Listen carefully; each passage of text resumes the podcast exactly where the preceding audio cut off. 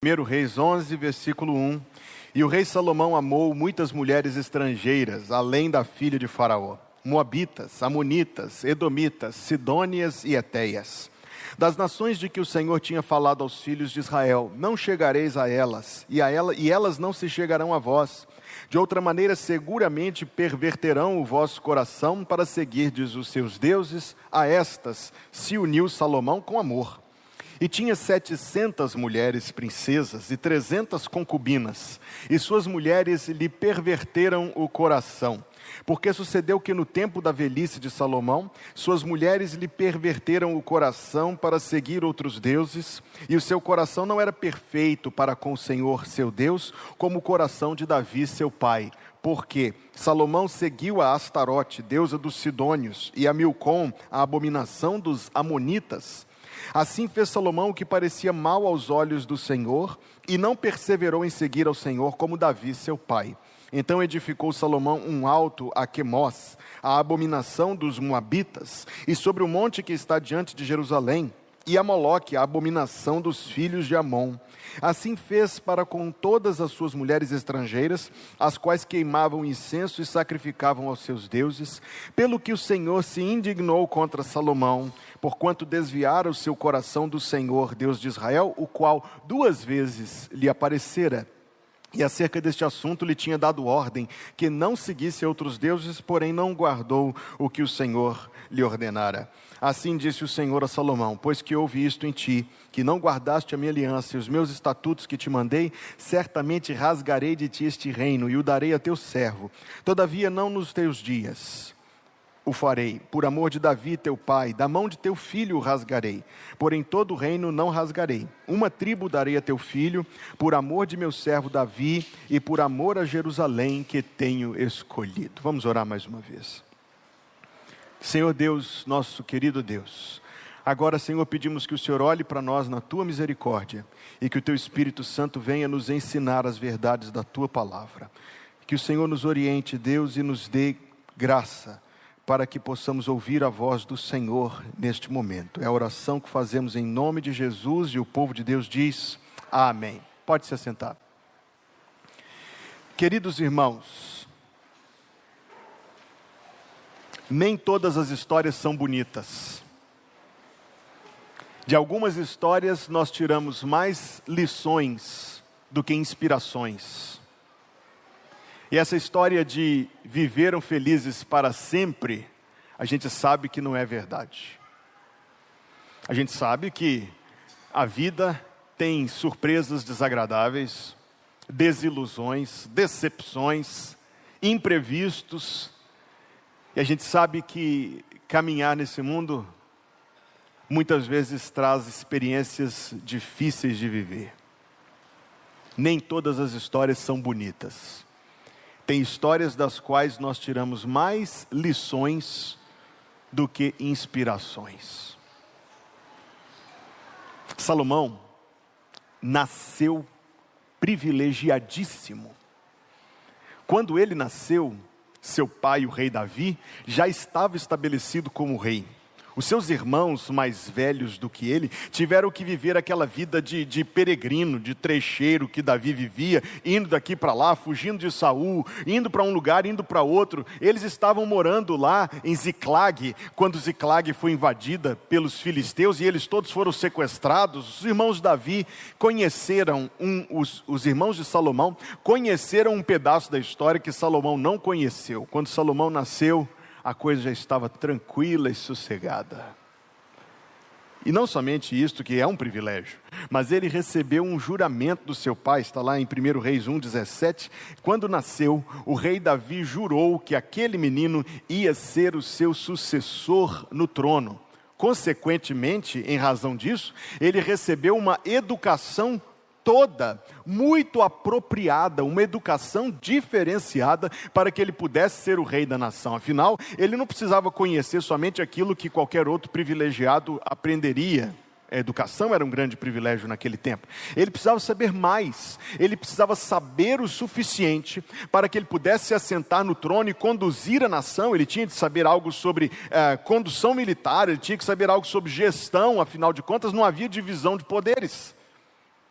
Ele tinha que saber algo sobre muita coisa, mas algo ainda mais do que qualquer outra coisa. Porque para ser rei de algum país você precisa saber um bocado de coisas, mas para ser rei de Israel você precisa saber sobre Deus.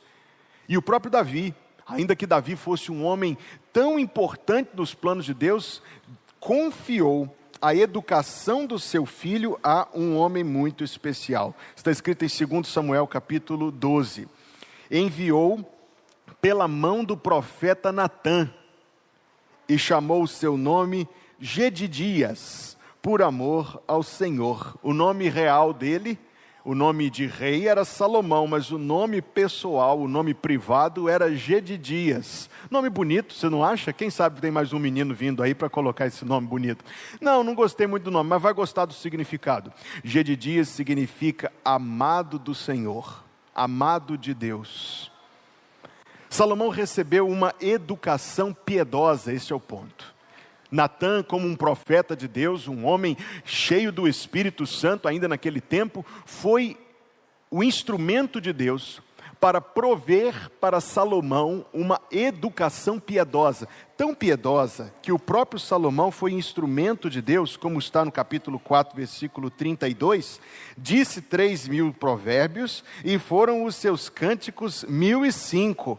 Sabe o que está falando aqui? Está falando que esse homem, esse Salomão, foi instrumento de Deus para escrever a palavra dele. Desses 3 mil provérbios, 915 estão no livro dos provérbios. Além dos cânticos, que temos o próprio livro dos cânticos de Salomão, daquilo que ele escrevia, e escrevia com beleza, escrevia com largueza, escrevia com fluência muito do que ele escreveu era a verdadeira palavra de Deus. Eclesiastes, Cantários, Cântico dos Cânticos, Salmo 127, 128. Nós sabemos que foi texto escrito por Salomão, o Espírito Santo movendo Salomão para ser autor de texto inspirado. Impressionante. Quando ele tinha 15, 16 anos, foi coroado e Deus foi ao encontro dele o próprio Deus. Está no primeiro livro dos Reis, capítulo 3. O próprio Deus foi ao encontro dele e Deus disse para ele o seguinte: O que você quer que eu te dê? Imagine se Deus te fizesse uma oferta dessa. Se Deus dissesse para ti assim: Ei, o que é que você quer? O que você escolher? Todas as vezes que eu faço esse exercício imaginativo, eu vejo que eu dou a resposta errada, apesar de saber a resposta certa. A resposta certa foi: ele pediu a Deus sabedoria, foi um pedido humilde. Ele pediu a Deus sabedoria para poder conduzir o seu povo. E está escrito na palavra que o Senhor se agradou do seu pedido. E ele teve uma sabedoria inigualável. Tornou-se o homem mais sábio do mundo de então. A sua sabedoria atravessou fronteiras num mundo em que as distâncias eram praticamente intransponíveis e tornou-se afamada, internacionalmente afamada, a sabedoria de Salomão. Veja só, nós vivemos no mundo de telecomunicações, nós vivemos no mundo de redes sociais, nós vivemos no mundo da internet e existem pessoas que são famosas por sua riqueza, por sua inteligência, por suas conquistas, até por sua promiscuidade. Tem uma pessoa, diga para mim, tem uma pessoa no mundo hoje que seja conhecida por sua sabedoria? Não que me tenha vindo à memória. Salomão era conhecido por sua sabedoria. Bem nascido, educado para ser rei, instrumento do Espírito Santo para escrever a palavra de Deus, dotado de extraordinária sabedoria. Conquistou vitórias muito notáveis. Agora eu vou pedir que você abra a Bíblia comigo. 1 Reis, capítulo 3. Vamos começar aqui no capítulo 3, versículo 1. E Salomão se, se aparentou, corrijo, se aparentou com Faraó, rei do Egito, e tomou a filha de Faraó e a trouxe à cidade de Davi até que acabasse de edificar sua casa e a casa do Senhor e a muralha de Jerusalém em redor. casamento, mas, sobretudo, aliança diplomática, política. Cimentou uma aliança importantíssima com um império poderoso. Afinal, ele não tinha só uma espécie de contrato, não, não, não, ele era parente do homem, ele se aparentou com o Faraó, o rei do Egito construiu uma aliança diplomática importante. Veja capítulo 4, nós temos um texto muito interessante, embora seja um tanto quanto prolongado, onde você lê do versículo 1 ao 19 a forma como ele organizou o reino de maneira eficiente e dividiu o funcionamento de diferentes funções reais com aqueles que eram capazes para isso e assim conseguiu triunfo sobre outras nações. Veja mais adiante no capítulo 4, versículo 29, e deu Deus a Salomão sabedoria, e muitíssimo entendimento, e largueza de coração, como a areia que está na praia do mar. E era a sabedoria de Salomão maior do que a sabedoria de todos os do Oriente, e do que toda a sabedoria dos egípcios, e era ele ainda mais sábio do que todos os homens, do que Etã, Israíta, Emã, e Calcol, e Darda, filhos de Maol, e correu o seu nome por todas as nações em redor e disse três mil provérbios, e foram seus cânticos mil e cinco. Também falou das árvores, desde o cedro que está no Líbano até o esopo que nasce na parede. Também falou dos animais e das aves e dos répteis e dos peixes, e vinham de todos os povos a ouvir a sabedoria de Salomão e de todos os reis da terra que tinham ouvido da sua sabedoria, a proficiência dele. O homem entendia de botânica, entendia de biologia, entendia de economia, entendia de ciências militares, entendia de engenharia, como você vai ver daqui a pouco. O homem entendia de tudo. Nós lemos no capítulo 5 que ele fez uma mais uma aliança internacional estratégica com o Irão, rei de Tiro, e dele ele recebia insumos inacreditáveis. Vamos pensar mais um pouquinho em Salomão, irmãos. No, a partir do capítulo 7, nos está escrito que ele construiu o templo. Capítulo 6, ele construiu o templo. Levou sete anos esta imensa empreitada, uma obra complexíssima materiais os mais finos. Eu não sei se tinha uma fita na porta, mas se tinha, quem cortou foi Salomão. Depois disso, ele construiu ainda um complexo, o palácio, com a sala do trono, com uma outra sala cerimonial, com um anexo que era a casa da filha de Faraó, com o seu próprio harém, com sua própria habitação em particular, um complexo gigantesco, notável. Veja, tem um texto que me chamou muita atenção estudando a vida de Salomão, no capítulo 9, 1 Reis 9, versículo 26.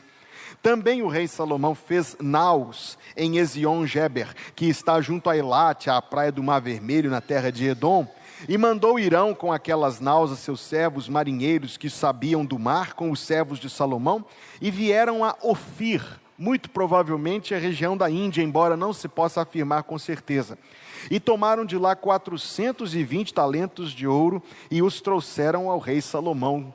O homem, além de tudo, conseguiu começar comércio transoceânico, expansão náutica e relações com nações de longe para poder conseguir bens preciosos.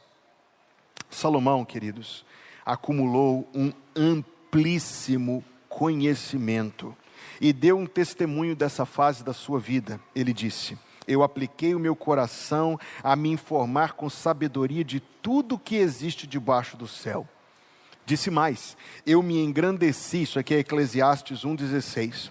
Eu me engrandeci e sobrepujei em sabedoria a todos os que houve antes de mim, e o meu coração contemplou abundantemente a sabedoria e o conhecimento. Mais uma informação sobre Salomão importante para a nossa reflexão desta manhã é que Salomão era rico. Meus irmãos, Salomão era rico, mas rico, que faria qualquer um que se ache rico se sentir pobre. Porque Salomão era rico, tinha riquezas, era um homem tão extraordinário e fabulosamente rico, que está escrito que nos seus dias a prata não valia nada. Faziam caso só do ouro, porque a prata se tornou uma coisa comum demais. Era um homem rico, riquíssimo.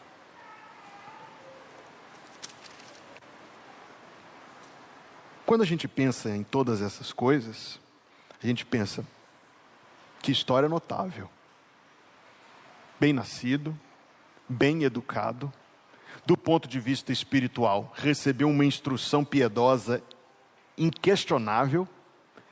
Não somente isto, mas ele foi o instrumento do Espírito Santo para escrever palavra inspirada de Deus. Ele firmou essas alianças, ele fez essas grandes obras, ele se tornou este homem riquíssimo. Mas, como eu disse no começo da mensagem, nem todas as histórias são bonitas. O texto que nós lemos termina com uma repreensão de Deus a Salomão. Então, da mesma maneira que nós vimos aqui o caminho pelo qual ele ascendeu, a altura que ele chegou, preste atenção que você verá que os mesmos degraus que ele subiu foram os degraus que ele desceu. Salomão era um homem rico, eu disse, fabulosamente rico, mas caiu na tentação que muitas pessoas caem. Ele passou a confiar mais na sua riqueza do que em Deus. Sejamos aqui, meus queridos, sinceros o suficiente para reconhecer que nós também podemos cair nesse engano. É uma reação lá do nosso coração. A gente pensa e faz contas. Eu preguei sobre isso algumas quartas-feiras atrás, falei sobre mamon, está lá no YouTube, no Spotify, depois se você quiser ouvir. Nós vemos estas coisas e esse Deus do dinheiro, ele brinca com as nossas emoções ele faz umas ameaças terríveis. Ele diz para a gente: se você não me perder, vai se acabar tudo, eu vou te detonar. Ao mesmo tempo que ele diz e faz promessas, promessas cativantes. Ele diz: me busque, porque quem me consegue tem felicidade, tem prazeres, tem coisas boas. O dinheiro diz: olha que quantidade de coisa boa eu dou para aqueles que me buscam e me alcançam. E assim ele brinca com a gente, destrói a gente. Salomão, no meio da sua riqueza, servia almoço para 3 mil pessoas todos os dias no palácio. Você não ouviu errado, não. Nem eu fiz as contas errado, não. Ele servia almoço todos os dias para 3 mil pessoas no palácio. O homem que tinha para perder de vista tudo. Em algum momento passou a fazer das suas riquezas seu apoio, sua confiança. E a Bíblia adverte que amar as riquezas e colocar nelas a sua confiança é um grave perigo.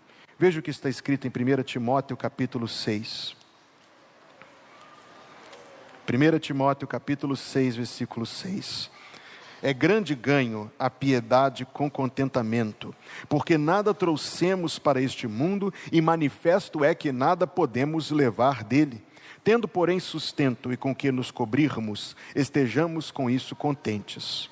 Mas os que querem ser ricos caem em tentação e em laço e em muitas concupiscências loucas e nocivas que submergem os homens na perdição e ruína, porque o amor ao dinheiro é a raiz de todos os males e nessa cobiça alguns se desviaram da fé e se traspassaram a si mesmos com muitas dores. Mas tu, ó homem de Deus, foge destas coisas e segue a justiça, a piedade, a fé, o amor, a paciência, a mansidão.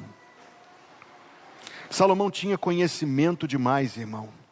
E eu tenho descoberto e percebido e aprendido que pessoas inteligentes, eu estou diante aqui de uma, uma multidão de pessoas inteligentíssimas, então fique o alerta. Pessoas inteligentes costumam cair por causa da sua própria inteligência.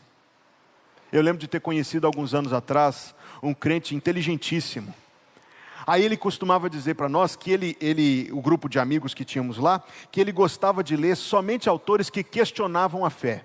Ele gostava de ler os ateus, ele gostava de ler os hipócritas, esses filósofos enganadores. Ele dizia, porque assim eu aprendo a responder a eles. E eu quase, quase fui nessa onda. Graças a Deus o Senhor teve misericórdia de mim. Depois, pouco tempo depois, soubemos que tinha abandonado a igreja que agora tinha abraçado uma versão meio fictícia do cristianismo.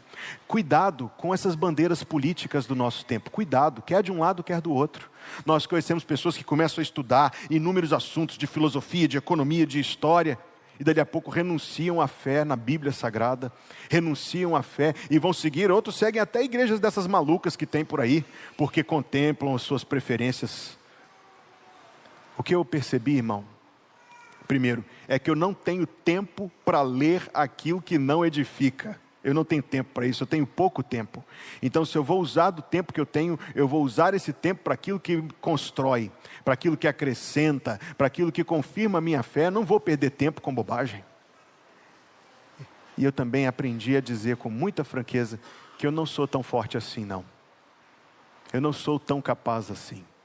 Eu preciso que o Senhor me fortaleça, e o Senhor vai me fortalecer por meio de coisas boas. A Bíblia diz: tudo que for bom, tudo que for puro, tudo que for agradável, aquilo que tem boa fama, Filipenses capítulo 4, versículo 8, nisto pensai.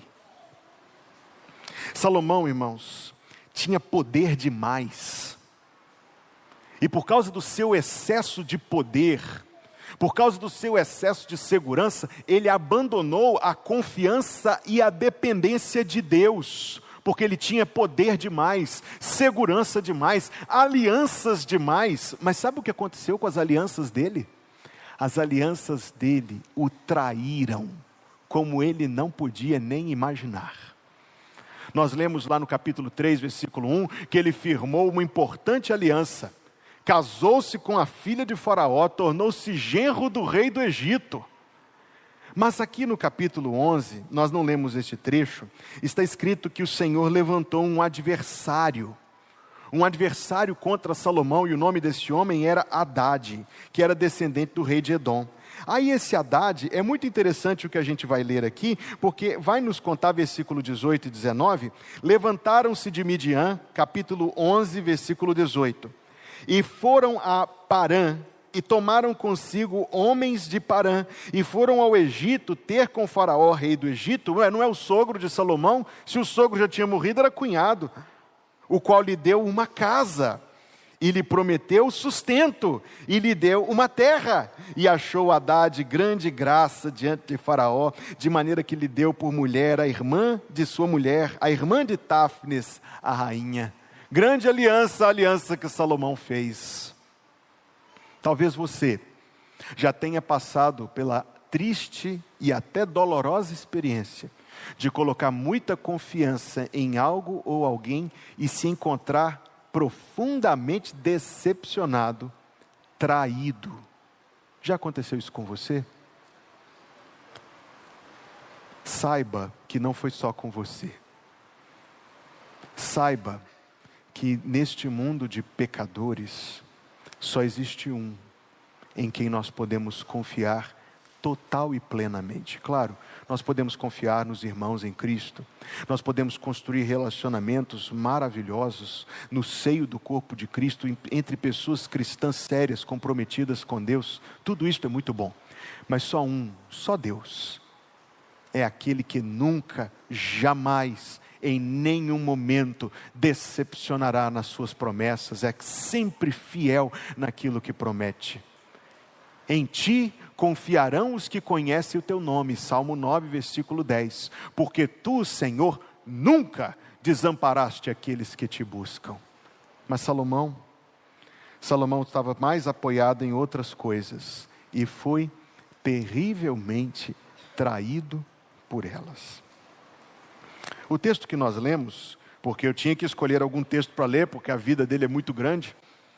O texto que nós lemos descreve um ponto específico da sua queda. O momento em que, em todos os seus casamentos e em todas as mulheres que ele tinha na sua vida, ele descambou para a idolatria e para o próprio paganismo. Eu fico imaginando se o Salomão lá de Gibeá, o Salomão que tinha acabado de ouvir de Deus aquela visão, pede o que quer que eu te dê. Esse Salomão, se ele soubesse para onde o caminho dele ia levar, meu Deus, ele ia ficar horrorizado, espantado, aterrorizado. Mas é claro, as coisas não acontecem de uma vez, nem de um dia de um dia para o outro. Salomão tinha, o texto sagrado diz, 700 mulheres, 300 concubinas. Interprete isso como quiser, eu direi como eu interpreto: imoralidade, promiscuidade. E existe algo que a gente precisa aprender. Essa área de nossa vida está profundamente, e é difícil a gente perceber isso, fazer só um parêntese aqui, porque nós vivemos um tempo em que é ensinado que isso, a intimidade de uma pessoa, é uma coisa moralmente neutra. E que se o único limite que separa o certo do errado é a, é a, vontade da pessoa. Se é voluntário, se é consensual, se é bem, então está tudo certo. Não, não é assim. Deus criou, meus amados irmãos, uma profunda ligação entre as coisas. Existe uma profunda ligação entre nossos corpos e nossas emoções, nosso sentimento, nosso afeto, nossa sensibilidade. Pecados nesta área da intimidade de alguém, são pecados, ouça o que eu quero dizer, são pecados dessensibilizadores. Eles amortecem, entorpecem, disturbam a nossa mais fina sensibilidade. Vê se isso não explica muito bem o tempo no qual nós vivemos. Pessoas que vivem uma vida inadequada nessa área pouco a pouco perdem o seu senso de certo e errado, diminuem o peso das coisas santas, perdem, de pouco em pouco, o seu temor de Deus. E foi isso que aconteceu com Salomão. É simples entender.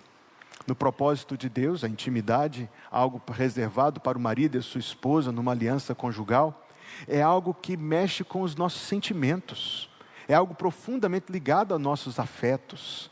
Então Salomão foi forçando os limites disto. Salomão foi, como muitos fazem, foi forçando, repito, os limites disso e isso foi cauterizando a sua sensibilidade.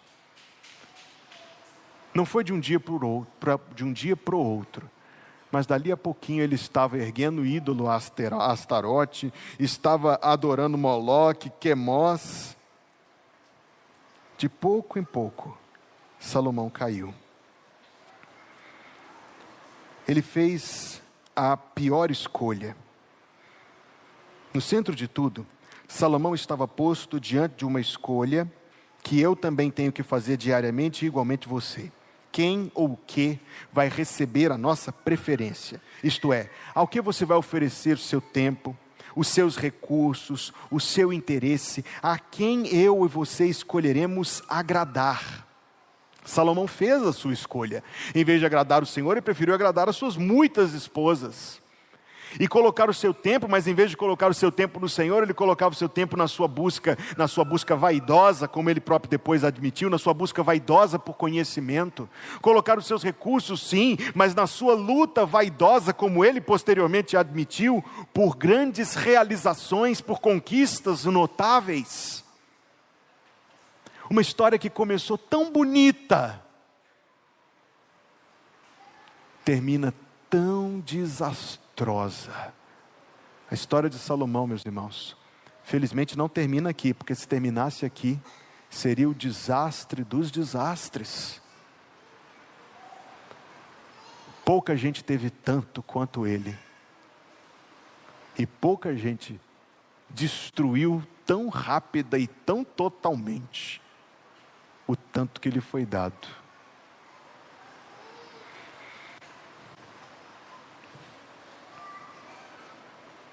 Mas Deus agiu de uma maneira maravilhosa na vida dele. O título da mensagem desta manhã é Quando o sábio foi tolo. Quando? Quando confiou nas suas riquezas, nas suas alianças, na sua inteligência, nas suas realizações. Quando cauterizou a sua consciência, quando sufocou sua alma. Deixa eu só dizer o seguinte: se isso aconteceu com Salomão, pensarei, pensarás, que isso não pode acontecer comigo ou com você também? Mas se o sábio foi tolo, Deus foi bondoso e poderoso o suficiente para trazer o tolo ao arrependimento, mesmo que isso parecesse muito improvável. E Deus amoleceu o coração endurecido de Salomão, ainda que no fim da sua vida. Nós sabemos isto pela existência de um dos livros que ele escreveu, que vem logo antes do Cântico dos Cânticos, o livro chamado Livro do Eclesiastes.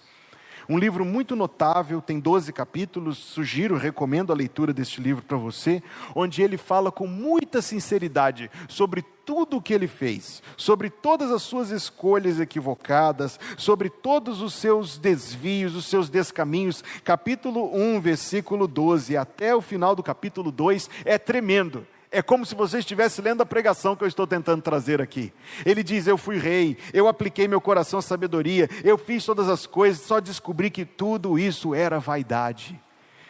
Lá no capítulo 12, ele diz para nós o seguinte, versículo 13: De tudo o que se tem ouvido, o fim é: teme a Deus e guarda os seus mandamentos porque isto é o dever de todo homem, porque Deus há de trazer a juízo toda a obra e até tudo o que está encoberto, quer seja bom, quer seja mal. Onde foi que Salomão tropeçou, irmãos? Salomão tropeçou no seu orgulho. Salomão tropeçou quando parou de depender de Deus.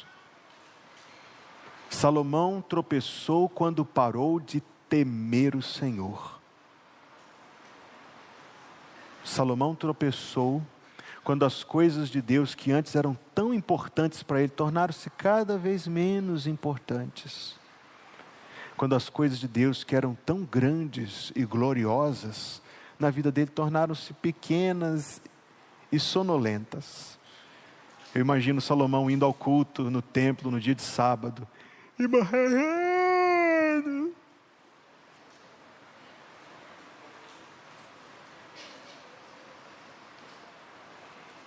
Eu imagino que um dia Salomão ouvia os salmos do seu pai, produzindo no seu coração adoração, louvor. Mas depois de um tempo ele passou a dizer: Ah, eu já sei isso. Eu imagino Salomão que tinha viva em sua memória uma visão da glória de Deus, mas em algum momento se esqueceu disso.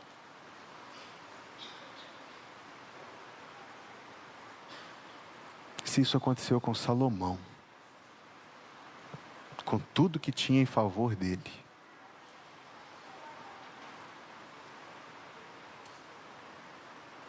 Quem de nós ousará pensar que é mais sábio do que Salomão? Mas o sábio foi tolo. Concluirei com Miqueias capítulo 6, versículo 8. Ele te declarou, ó homem, o que é bom. E que é que o Senhor pede de ti, senão que pratiques a justiça, ames a benignidade e andes humildemente com o teu Deus? Vamos ler esse texto juntos do começo? Ele te declarou, ó homem, o que é bom. E que é que o Senhor pede de ti, senão que pratiques a justiça e ames a benignidade e andes humildemente com o teu Deus? É isto que Deus pede de nós. Pratique a justiça ame a benignidade, ande humildemente com o teu Deus. Pai, nós queremos agradecer ao Senhor que reuniu a tua igreja, o teu povo, na manhã de hoje para poder oferecer culto ao Senhor. Obrigado, porque o Senhor se faz presente entre nós. Obrigado pela tua palavra. Obrigado, Senhor, pelo privilégio de tomar a ceia do Senhor. Obrigado, Deus, porque estes dízimos que aqui foram trazidos o Senhor tem manifestado que tem aceito estas ofertas, porque o Senhor tem feito por elas a tua obra. E pedimos que mais uma vez, Deus querido, o Senhor aceite as nossas ofertas para fortalecer a obra do Senhor neste mundo. Senhor, nós queremos te dar graças pela vida destes nossos amados irmãos que completam o aniversário e pedir que o Senhor abençoe. Eliel, Moacir lá em Recife, Deus. Pedro e Rebeca, tão preciosas crianças. Melissa, Senhor Deus. Estela em São Paulo. Adria, que é amiga de nossa igreja. Davi, Senhor, que alegria em rever o teu servo, nosso irmão irmã Marta, e pedir, Deus, que o Senhor abençoe seu servo, sua vida, sua família, sua saúde, seu trabalho, protegendo, provendo, orientando e dando a nós, Deus, contínua alegria no convívio com os teus servos. Te damos graças, Senhor, pelos professores da Escola Bíblica Dominical e do Ministério Infantil, que têm servido a tua igreja com amor, Deus. E pedimos que o Senhor os recompense em bênçãos, e que assim como o Senhor tem, Deus, usado destes teus servos para a edificação da tua igreja, também eles recebam de ti, Deus, a bênção de muito crescimento na fé, de muita firmeza em Cristo Jesus e que assim continuem a ser uma bênção nas tuas mãos. Pai, na tua presença pedimos que o Senhor continue a abençoar a dona Carmélia, o pai da irmã Patrícia, Daniel, Deus, que o Senhor tome essa nenezinha Melina em tuas mãos e que o Senhor mesmo, Deus, cumpra os teus propósitos de amor na vida dela, confortando e sustentando seus pais e toda a família. Pedimos, Senhor, que o Senhor abençoe esse menino José Bonifácio, lá em São Paulo, que luta, Senhor, para ele e para sua família. Que o Senhor dê força e paz. Assim como pedimos, Deus, por Rebeca filho do teu servo, pastor Vladimir, por ela e por sua família. Que o Senhor lhes dê graça, Deus. Que o Senhor os abençoe no teu amor. Obrigado, Senhor, mais uma vez, porque o Senhor tem sido para nós um Deus muito bom e generoso. Que a graça de nosso Senhor Jesus Cristo, o amor de Deus, o nosso Pai Celestial, e a comunhão do Espírito Santo. Jesus virá sobre as nuvens para nos buscar com poder e grande glória. E o povo de Deus diz: Amém.